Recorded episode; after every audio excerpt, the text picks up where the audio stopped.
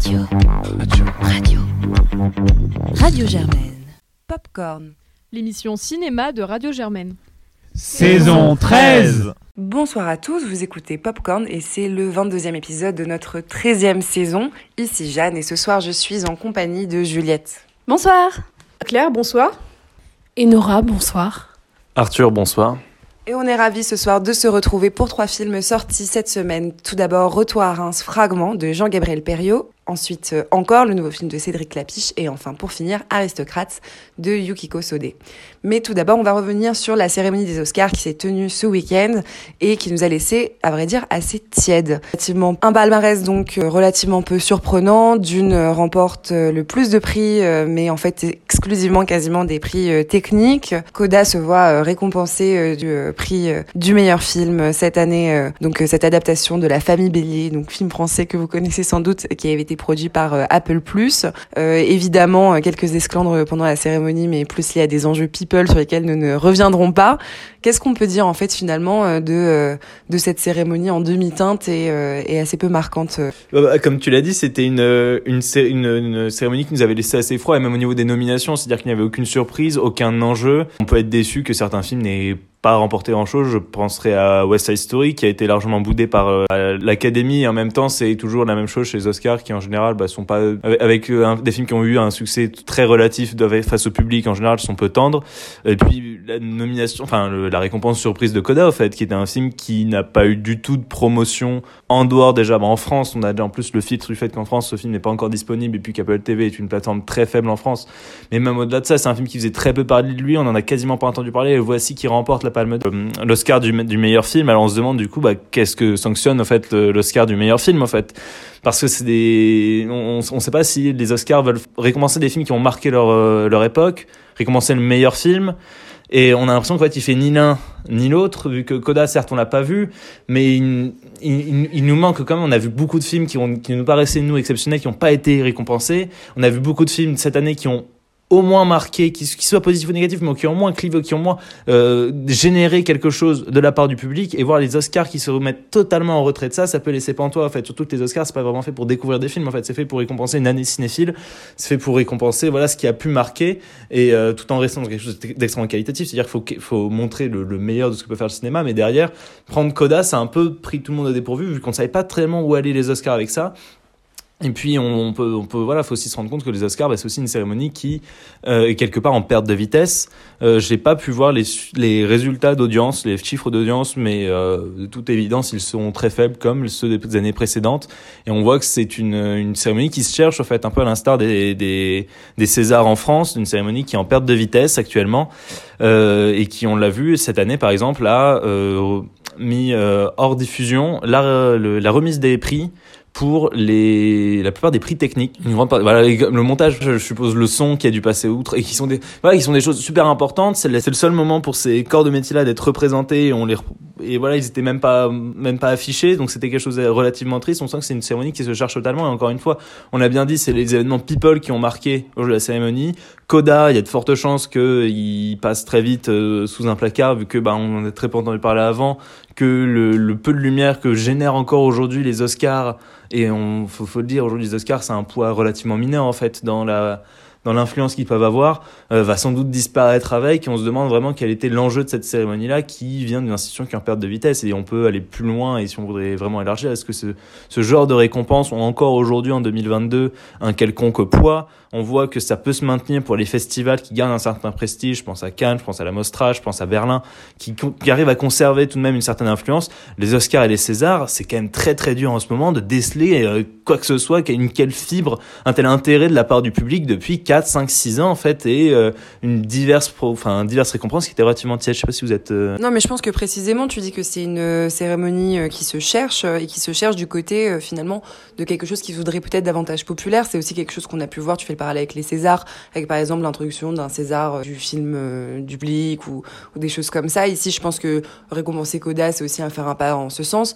Or, tu le dis très justement, les personnes qui sont intéressées par les Oscars sont des cinéphiles, qui viennent voir des films qu'ils ont vues, euh, qui ne viennent pas pour les découvrir euh, et euh, chercher un peu le débat de qui gagnera, qui, qui, qui pourra perdre.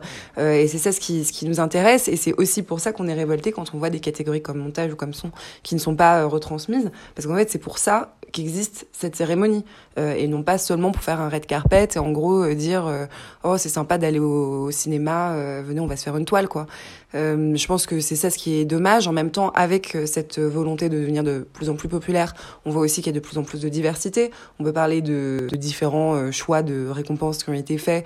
Alors évidemment, c'est lié au talent. Ce ne sont pas des prix qui viennent cocher des cases, mais euh, mais on peut parler et on peut se féliciter, voilà, de, de voir Jane Campion récompensée pour Power of the Dog, ou encore Ariana DeBose qui était donc récompensée du, de, du meilleur rôle féminin dans un du, du, du le meilleur second rôle féminin euh, pour euh, pour West Side Story euh, et, euh, et c'est des éléments comme ça qui sont très bien qui se qui se qui se creusent avec le temps et c'est une très bonne chose.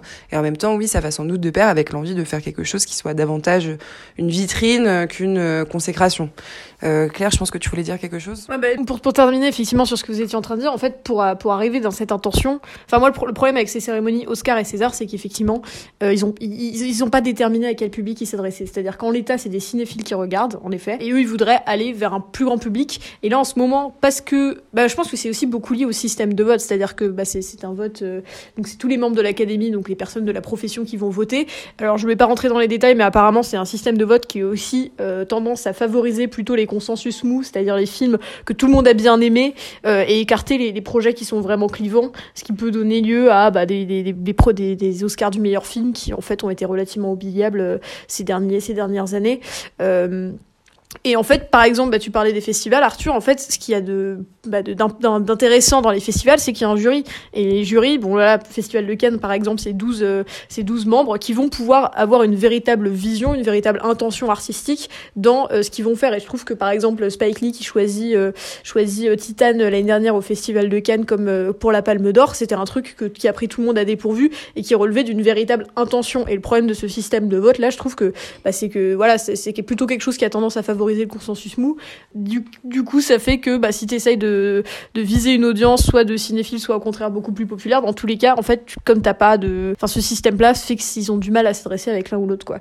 Moi, dans les, dans, les dans, dans les choses que je note, à part ça, il y a peut-être aussi la présence des plateformes, hein, parce que mine de rien, la meilleure réalisatrice pour Jane Campion, son film The Power of the Dog est sorti sur Netflix, et Coda, comme vous l'avez dit, c'était un film Apple TV.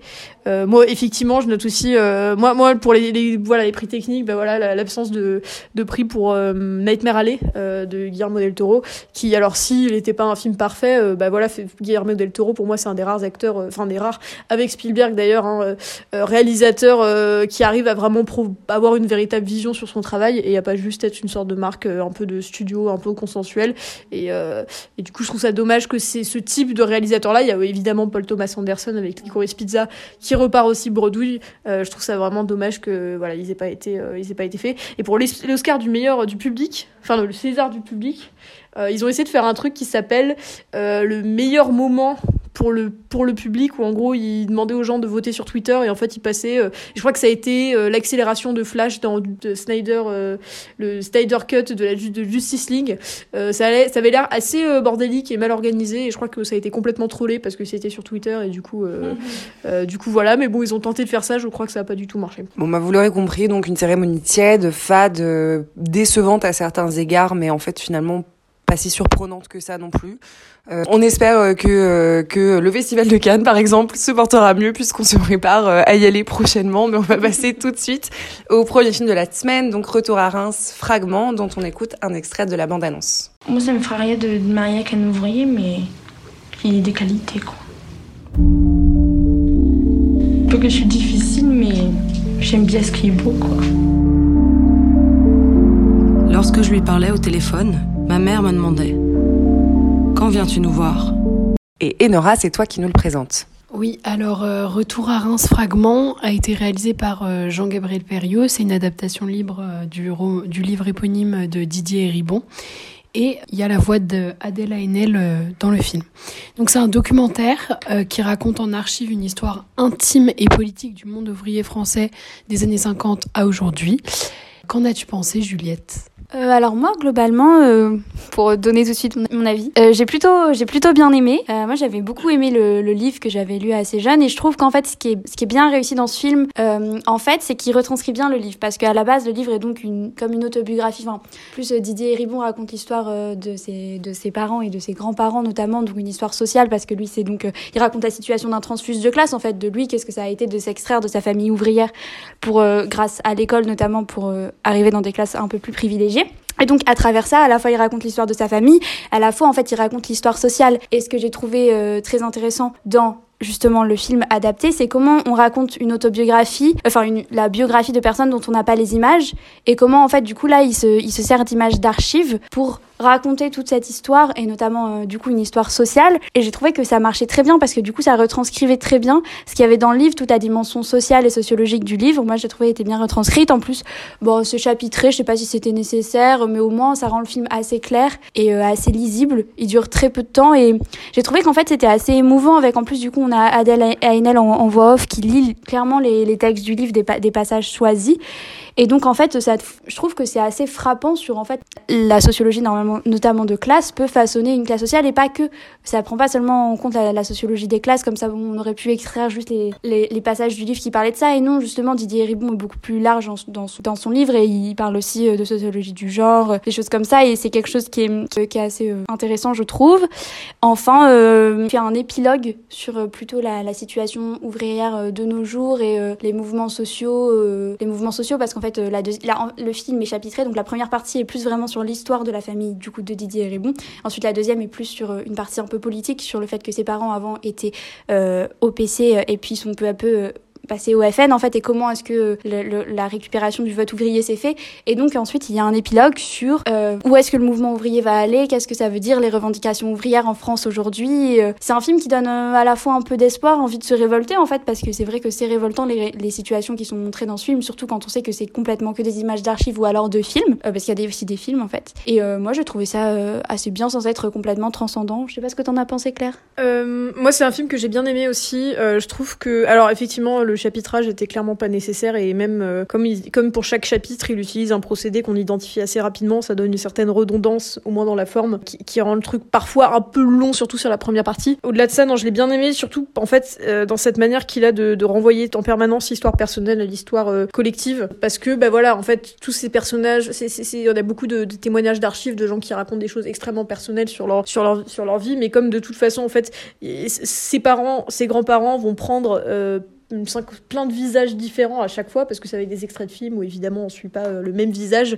Euh, et donc à la fois ce fil qui est très bien tenu euh, d'avoir cette dimension voilà très personnelle dans son récit on sent que lui-même est en train de se rechercher et d'essayer de comprendre bah, justement comment il s'est retrouvé avec enfin comment ses parents du coup issus d'un milieu ouvrier se sont retrouvés à voter à voter à l'extrême droite. Et donc ça c'est quelque chose qui est très bien tenu. J'avais aussi envie de revenir donc tu l'as parlé sur l'épilogue. Moi je trouve c'est intéressant parce que je crois que le film est, le bouquin est sorti en 2006 2008 en tout cas voilà 2008 euh, et donc en l'occurrence euh, voilà les mouvements des gilets jaunes les grèves les marches pour pour le climat le travail etc c'est des choses qui bah, évidemment a, il n'a pas pu analyser.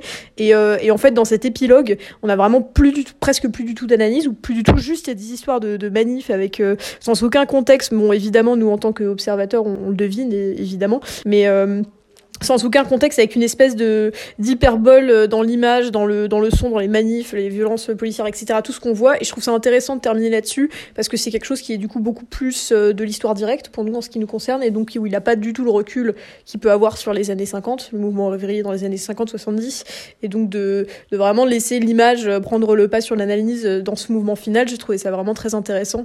Euh, voilà. Donc non, c'est un film qui effectivement est assez court et, et tout com complet, non pas complet, mais en tout cas euh, tient son procédé jusqu'au bout. Donc euh, j'ai passé un bon moment.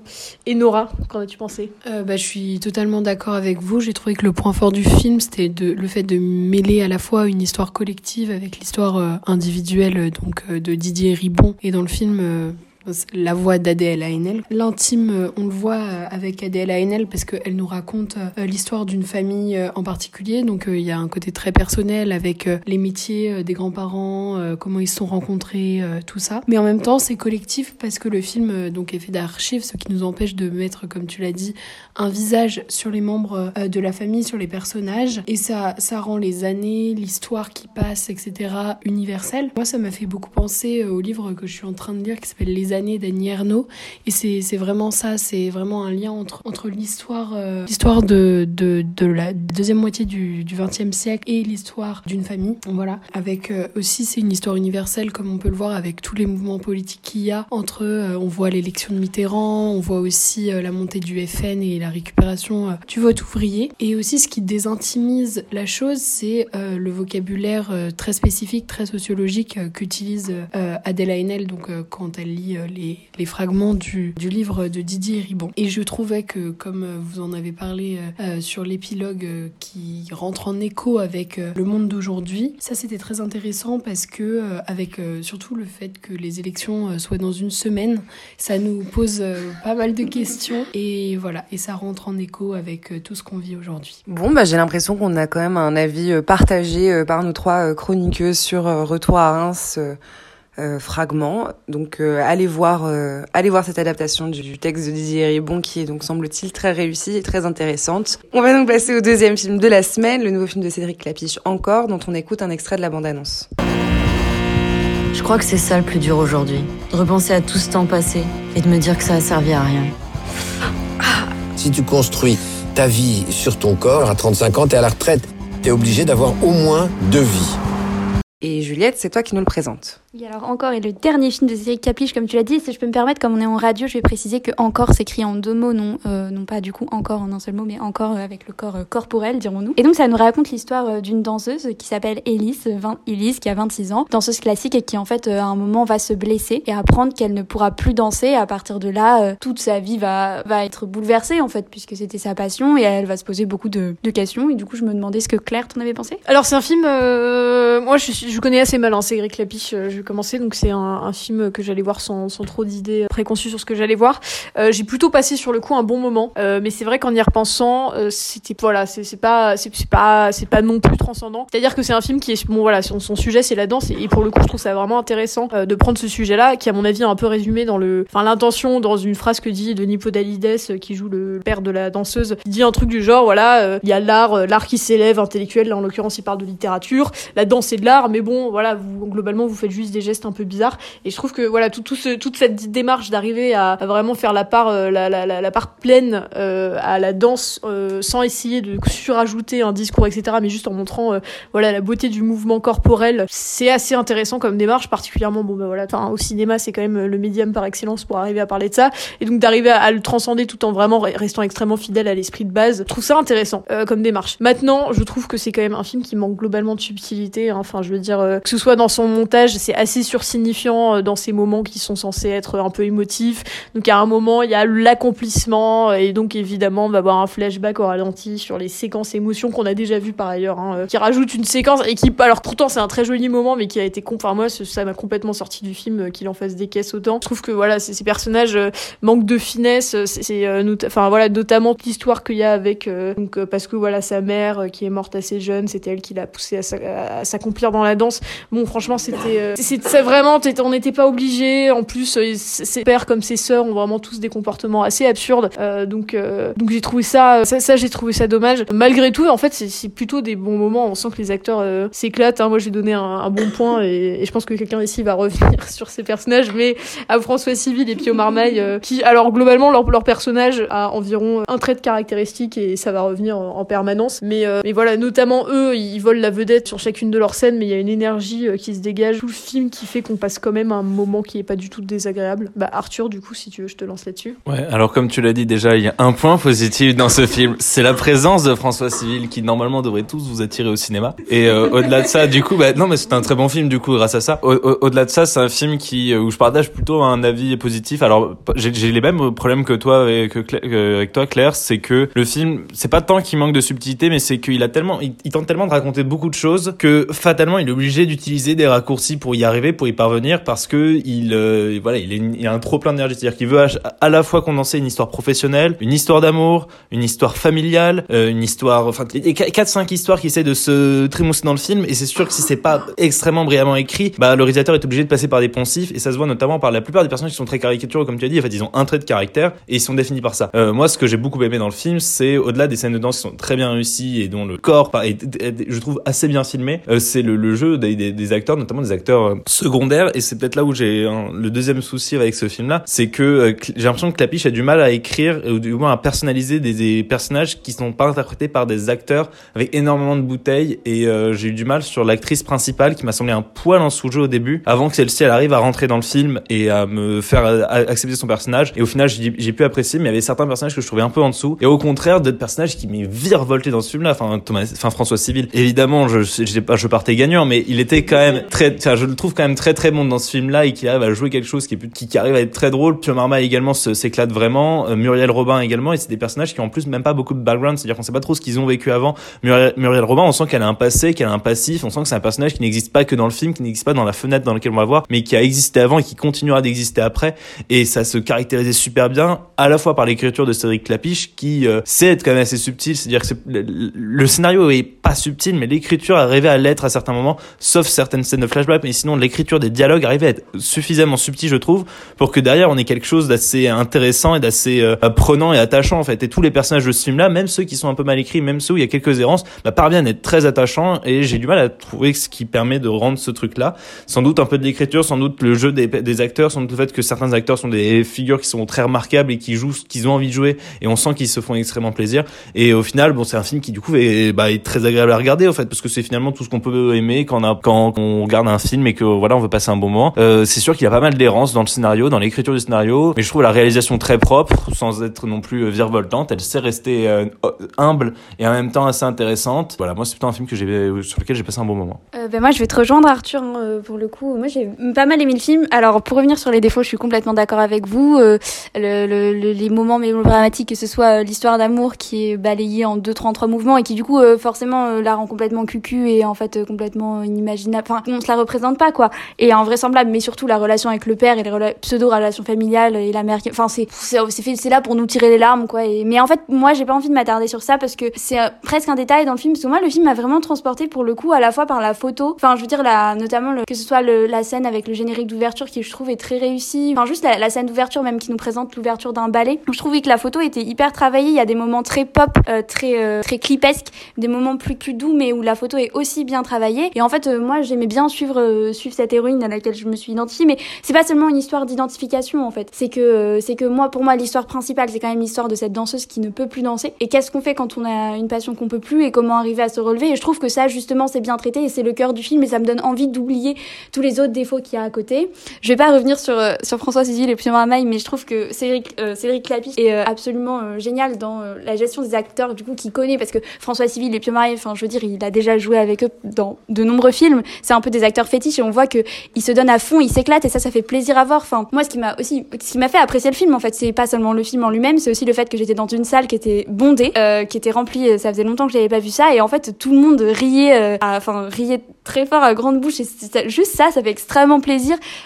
François Civil, même, on, on, en rajoute des couches, mais c'est pas grave. Mais il est carré, enfin, c'est un peu le beau gosse et tout. Il aurait pu jouer ce rôle un peu caricatural du, mais, enfin, de ça. Et justement, il le prend à contre-pied, ce truc un peu romantique. Euh, il, prend complètement contre-pied ça. Il, il, fait de l'humour sur lui-même en fait. Et ça, moi, j'ai beaucoup aimé. Les acteurs se prennent pas au sérieux, ils vont à fond. Et c'est presque jouissif honnêtement. Et enfin, je voulais revenir sur le, sur la façon dont il filme les corps parce que pour moi, c'est quelque chose d'essentiel dans ce film et il le réussit très bien. Euh, il suit vraiment, il sublime les mouvements de danse, que ce soit danse classique puis ensuite euh, danse contemporaine surtout où vraiment je trouve que ça fait ça, crée déjà des moments clipesques. Mais au-delà de ça ça nous ça fait que se dégage de ce film une certaine énergie qui moi m'a transporté et m'a fait aimer ce film en fait. Une énergie euh, vivante qui, qui vraiment donne de l'espoir. Ouais en fait c'est très étrange la comparaison mais euh, ce film m'a fait penser à un mélange de deux films qu'on a vus pour Popcorn. À la fois Guermantes qui racontait donc euh, le film de Christophe Audrey qui racontait l'histoire de Christophe Audrey qui montait une pièce avec la comédie française. Et donc on voit comment une pièce se monte et donc c'est toujours le spectacle vivant et une troupe en fait. Et donc on voit cette troupe qui se développe et donc l'énergie qu'il y a entre elle et l'ambiance et ça nous fait vraiment voyager. Pour le coup, je trouve qu'il y avait quelque chose de cette énergie-là que j'ai retrouvé dans ce film et aussi, aussi paradoxal que ça puisse paraître, un peu de West Side Story euh, de Spielberg dans la façon qu'il a de vraiment s'immerger dans les scènes dansées et de vraiment suivre ça et de, oui, nous, emporter avec lui. Et donc, euh, ouais, pour moi, euh, certes, il a des défauts, mais éclipsé par ses avantages. Voilà. Bah, de nouveau, trois chroniqueurs très, très unanimes. En tout cas, c'est une critique très enthousiasmante. Ça fait envie. De nouveau, trois chroniqueurs très unanimes et c'est vrai que ça fait très plaisir, euh, de, c'est très enthousiasmant. J'espère qu'on vous aura donc donné envie d'aller voir encore. En tout cas, moi, ça me fait très très envie, je dois dire. On passe désormais au troisième film de la semaine, The Aristocrate, dont on écoute un extrait de la bande-annonce. 花子私だって後継ぎにこだわってるわけじゃないのでもあなたもう27でしょ本当に子供が産める年齢で結婚できるのかしら Et Arthur, c'est toi qui nous le présente. Aristocrate donc est un film japonais réalisé par Yukiko Sode avec dans les rôles principaux euh, Mugi Kadawaki, Kadowaki, euh, Kiko Mizuhara et Kengo Kora et qui nous raconte l'histoire du coup de Danako qui est une femme euh, qui approche la trentaine et qui euh, ne s'est pas mariée. Et dans sa famille qui est du coup une famille aristocratique japonaise cela pose un gros problème. Et du coup cette famille fait des pieds et des mains pour qu'elle puisse rencontrer un mari. Et après quelques tentatives elle va rencontrer un homme qui semble totalement correspondre à la vision dont elle se fait de ce qui doit un mari idéal, mais est-ce que c'est vraiment ça le mari idéal? Et du coup, Jeanne, je te laisse commencer. Qu'est-ce que tu as pensé de ce film? Bah, Je dois dire que je suis assez déçue. Euh, déjà, quand ça a commencé, j'ai eu un mauvais pressentiment. Euh, je trouvais que l'image me plaisait pas du tout. Et je trouvais que la musique était très euh, peu inspirante. Et puis, il y a eu le début de cette histoire qui m'a plu et je me suis dit bon les images et la musique ne m'emporteront pas mais peut-être que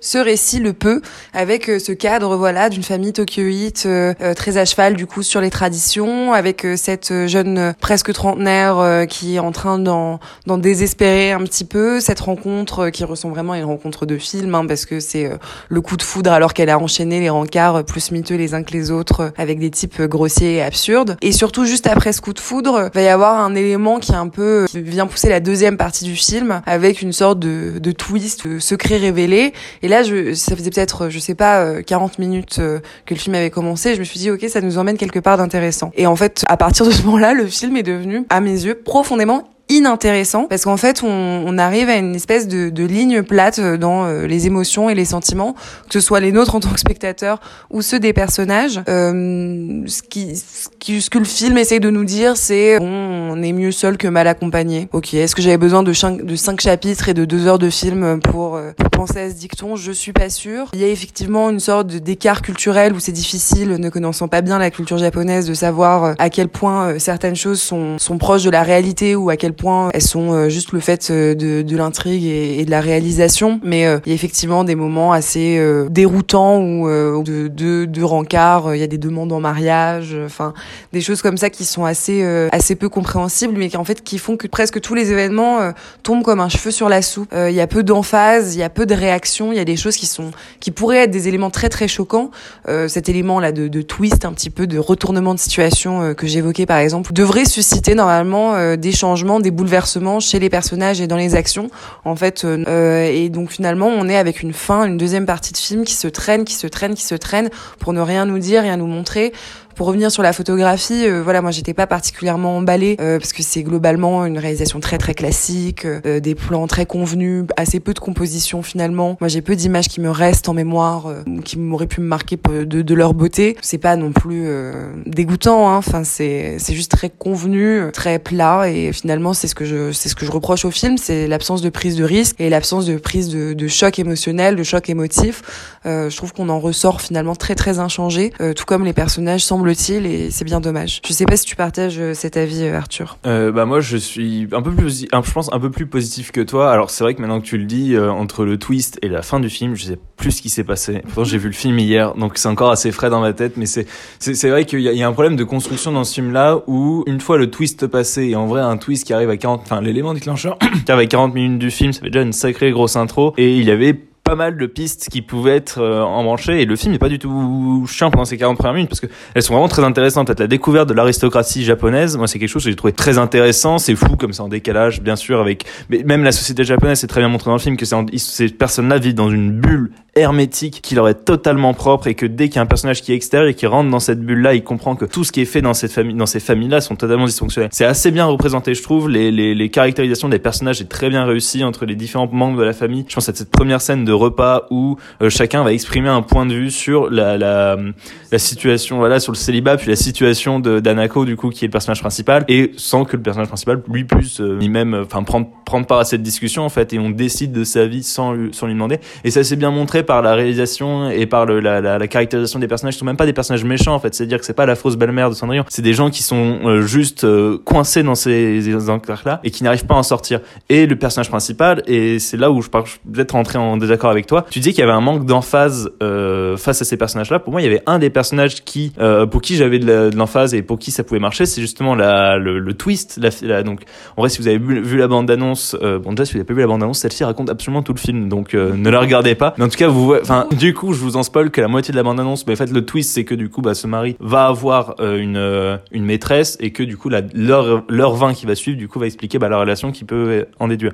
Et le récit du coup de cette maîtresse-là, moi, m'a paru extrêmement intéressant parce que justement, on voyait quelqu'un qui quittait cette cette société, la haute société japonaise, et le jeu en changeait, le dia les dialogues ont changé, les caractérisations des personnages qui l'entouraient changeaient également. Et là, d'un coup, j'avais plus d'émotion. La mise en scène également changeait, elle était moins classieuse, euh, moins plan-plan, elle était un peu plus en mouvement. Et du coup, ça pouvait changer. Et, quand tu disais que la, réalisation est très plate, très classique, bah en fait, c'est peut-être ça aussi. On essaie de montrer aussi, on est, on est dans un, dans un espace qui est extrêmement plan-plan, extrêmement classique, où tout est cadré, tout est millimétré, on ne sort jamais du champ. Fatalement, si on veut représenter ça, ça, moi, ça me paraît logique d'avoir une réalisation qui, du coup, bah, extrêmement plate, en fait, qui est simplement figurative, qui ne laisse rien révéler, qui ne laisse pas révéler d'émotion, vu simplement que les personnages en sont dénués. Et c'est le protagoniste principal en est totalement dénué. C'est pour ça qu'on n'a aucune emphase avec ce personnage-là, avec ce que, bah, il est là, il n'a pas, elle, n'a pas d'émotion, parce qu'on lui a jamais appris à en avoir, parce qu'on lui a dit que de toute façon ça servait à rien, parce que les émotions, elles se calculent davantage à la taille du porte-monnaie et à la voiture de son mari.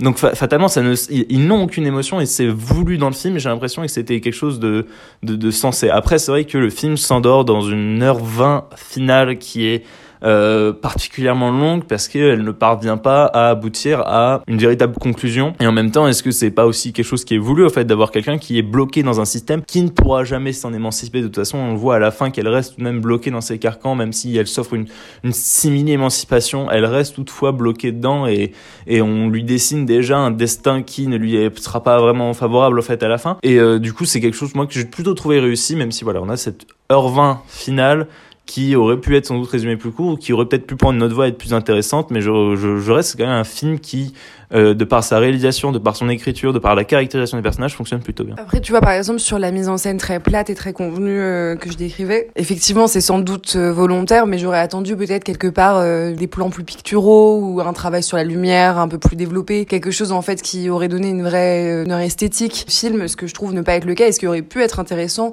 vu le cadre qui est décrit je trouve et de ce point de vue là c'est assez décevant à part euh, une image en fait qui est une photo à un moment donné qui va être prise. Et du coup on a un plan qui correspond au plan de la photo qui va être prise et qui est très bien fait mais parce que précisément c'est une photo donc c'est très composé etc et euh, je dois dire que j'ai pas forcément grand chose à ajouter. Vous aurez compris que j'ai pas été euh, entièrement conquise. Mais il est vrai et, tu fais bien de le souligner qu'il y a quand même un, une découverte de cette société qui est tellement en décalage avec la nôtre avec ce qu'on connaît. Et puis à l'intérieur de la société japonaise qui est déjà en décalage, euh, qui est très intéressant. Moi, je trouve que les choses quand même tombent un peu, ouais, voilà, comme un comme un cheveu sur la soupe, comme je le disais tout à l'heure, notamment. Enfin, elle se réveille à 30 ans et elle comprend qu'elle a un rapport de classe. Pour moi, ça me semble un peu euh, absurde et un peu facile. Euh, et je trouve que le, quelque part, tous les autres personnages sont un peu similaires dans leurs actions. En fait, ils, se, sont très unidimensionnels et c'est dommage. Allez peut-être voir The Aristocrats parce que il y a ces qualités qu'on a pu évoquer, notamment voilà sur le cadre dans lequel l'action prend, euh, prend naissance. Cela dit, est-ce que c'est le plus grand film japonais comme il est écrit sur l'affiche? J'ai le droit d'émettre des doutes. Voilà.